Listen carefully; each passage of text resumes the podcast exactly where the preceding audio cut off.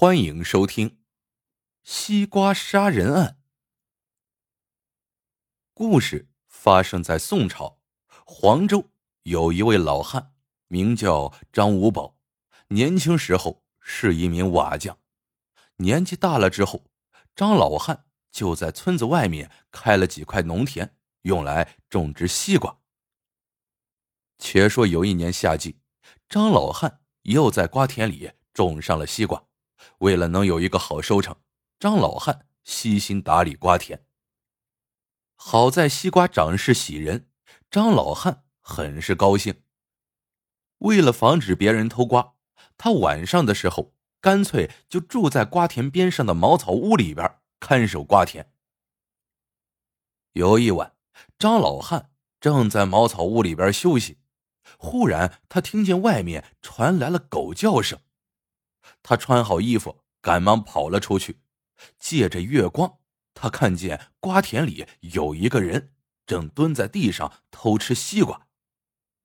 这张老汉气愤不已，他悄悄的走了过去。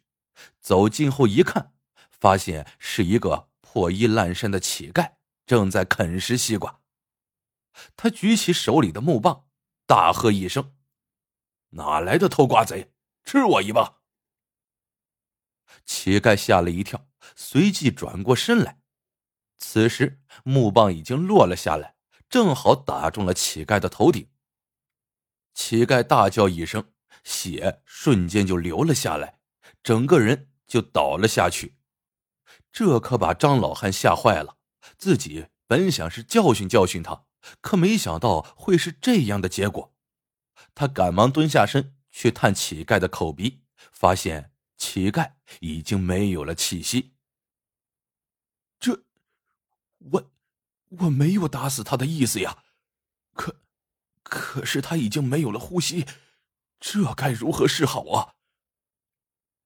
张老汉懵了，赶紧扔了木棒，仔细一看，发现乞丐的头被他打破了一个洞，血很快将瓜秧染红。既既然如此。只能将乞丐掩埋，此事绝不能让别人知道。张老汉没想到自己摊上了大事，他环顾四周后，却发现自己的瓜田就是很好的藏尸地点。他找来工具，开始在原地挖坑，随后将乞丐埋进瓜田里。因为是个乞丐，没人在意他的行踪，这件事并没有人知道。起初，张老汉忐忑不安，可随着后来无人过问，他悬着的心也就放下了。这一年，张老汉的西瓜获得了好的收成，看着卖瓜得来的银子，他笑得合不拢嘴。隔年夏季，张老汉像往年一样又种上了西瓜，在张老汉的悉心照顾之下，西瓜长势喜人，这让他十分高兴。天气越来越热，田里西瓜的个头也越来越大。张老汉害怕有人来偷瓜，就夜宿在瓜田边上的茅草屋里。这一天，张老汉在瓜地里转悠，不经意间，他发现在叶子下面藏着一个大西瓜。张老汉很是开心，快步走了过去，掀开叶子，一个巨大的西瓜映入眼帘。好家伙，我种了这么多年的西瓜，还头一次看见这么大的。这个西瓜我要照顾好，准能卖个好价钱。张老汉一边说着，一边将叶子盖上，随后他背着手就离开了。此后，张老汉对这个大西瓜格外照顾，不敢有一丝闪失。他每晚都会夜宿在茅草屋里。外面稍有动静，张老汉就会起床到屋外查看。过了些天，终于到了西瓜收获的时候，张老汉摘下西瓜，推着车子到镇里卖瓜，而那个个头巨大的西瓜，张老汉单独放在一旁。很快，张老汉到了集市上，他找了一个好摊位，开始吆喝起来：“卖西瓜了！”西瓜又大又甜的西瓜。摊位旁边陆陆续续来人了，乡民们都被那个大西瓜给惊讶到了，可一问价钱，乡民们都望而却步了。过了半个时辰，张老汉已经卖出将近半车的西瓜。正当他洋洋得意之时，从不远处走过来了三个衙役。这三个衙役刚刚从城外办事回来，加上天气炎热，三个人本就口渴，见到有卖西瓜的，他们就围了过来。张老汉一看衙役们前来，没敢怠慢，赶紧上前打招呼。三位衙役一眼就看中了那个大西瓜。几经讨价后，衙役付了钱。搬着大西瓜回到了衙门。进到衙门，三个人打开西瓜，刚想食用，其中一个衙役赶忙阻拦：“二位兄弟，你们看，这个西瓜的瓜瓤鲜红如血，而且还有腥味这个西瓜怕是有蹊跷，你们先别动。”此言一出，另外两个衙役弯下腰仔细闻了闻。随后，两个人快速背过身，说道：“确实有腥味这个瓜肯定有问题。走，快去禀报。”三个人不敢食用，一同去找县令刘大人。刘大人听了三位衙役的描述之后，觉得很是惊讶，于是命人将那个大西瓜抬到了公堂之上。